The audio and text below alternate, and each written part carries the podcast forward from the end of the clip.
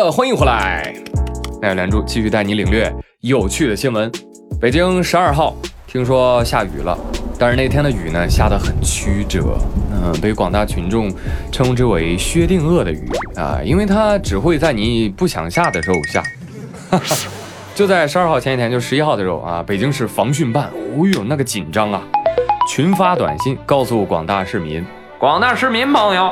十二号，我市将会有大到暴雨，倡议各单位弹性工作、居家办公，建议市民呢减少出行，停放车辆，注意安全，避免到山区、河边和危险地带。另外呢，这个山区景点儿全部暂停营业啊！哇，你听听，这得是多大的雨啊，是不是啊？好嘛，十二号一到，大家严阵以待，预备备！哎，等一下啊，继续。预备备！哎，怎么回事？大家预备啊！北京人都在问雨呢？雨呢？雨呢？雨呢？雨呢？下丢了！哎，北京的暴雨下哪儿去了？成功上热搜！哎，我是帝都的朋友们，你心里没数吗？那你进你们帝都多难啊，对不对？得办进京证啊！你那龙王进京也得办证啊，是不是？再说了，现在是什么时期？非常时期，他可能拉去做核酸检测了，也不一定是吧？不要着急，不要着急，耐心等待，好吧？据路边社报道，由于北京的雨一直下不来，经过气象局紧急研究发现，天上的云根本不是雨云，而是半夜集聚、白天消失的网易云。来胡扯啊！嗯，很明显，这样的公关话术，群众根本不买账。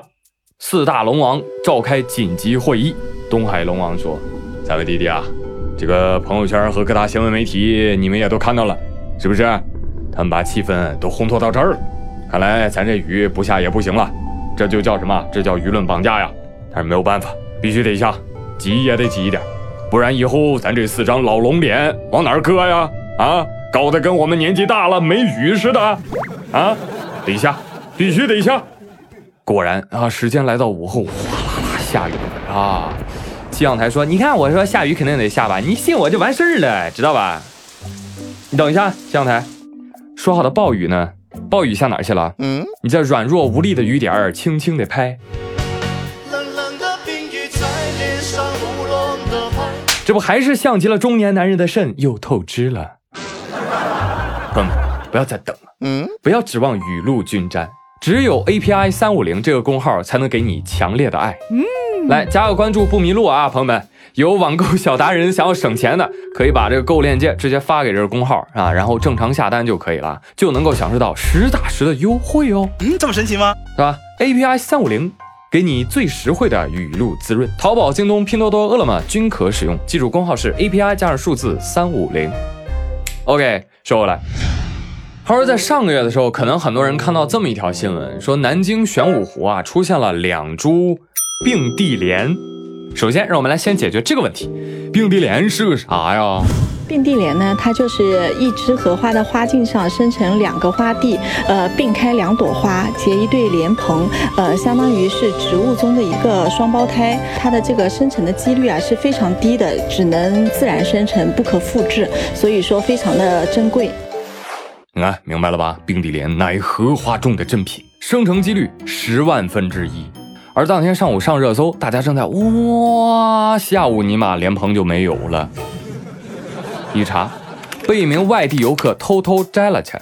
这游客说：“我觉得并蒂莲挺好看，我再摘回去，想作为纪念品送给家里人吧。”哦，朋友真是爱家之人呐。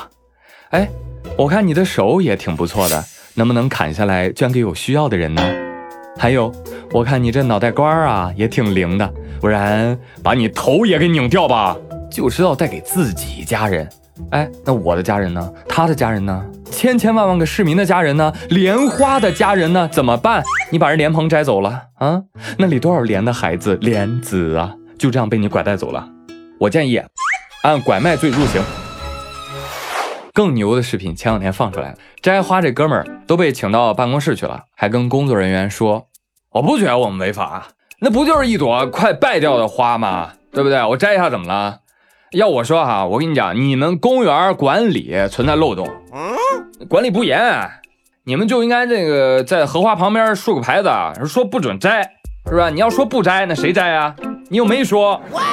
听听听听这个话啊，非常的合理啊，非常的合理。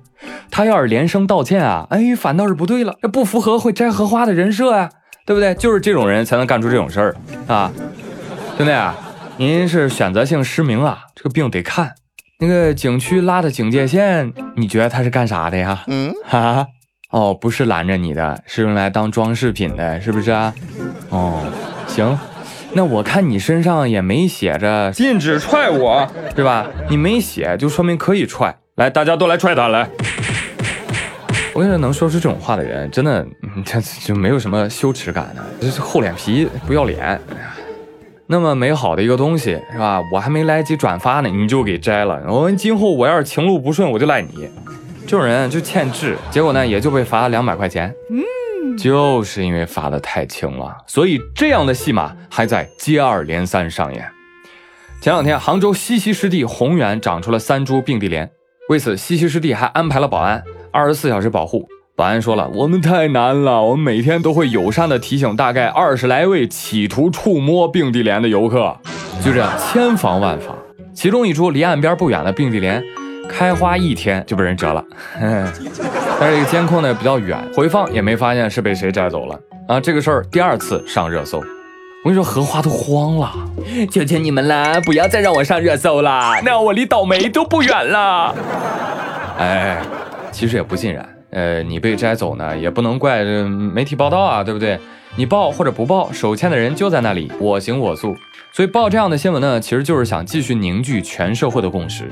你别说是最少见的并蒂莲了，那就是公园普通的一朵小花，你也别摘它。它属于自然，属于公众，属于爱它的每一个人。但无奈的是，并不是所有人都这么想。八月十号，北京野生动物园发表声明。证实有游客强行拿走了园区的天鹅蛋。经核实，事情是发生在七月三十一号的。而在媒体曝光出来的照片上，这家人拿着个天鹅蛋，还伸出车窗外啊，朝着镜头，一副得意而又开心的表情。你死不死啊？啊，你自己没蛋啊？你非得拿人家天鹅的？嗯，我跟你讲，天鹅蛋的唯一归属那就是天鹅本鹅。你偷人家天鹅蛋，不就管人家孩子吗？是不是把你孩子抱走了？你愿意啊？我这我现在人类啊，真的一点敬畏之心都没有。这村霸大鹅的 Pro 版本啊，天鹅你都不放在眼里了是吧？你觉得天鹅刀人不疼是吧？来来来，让天鹅直接跟他们对话来。天鹅说：“对，怂包，你个怂包，那隔壁棕熊、老虎、狮子、狼也产崽呢，你怎么过去抱一只来呢？啊？”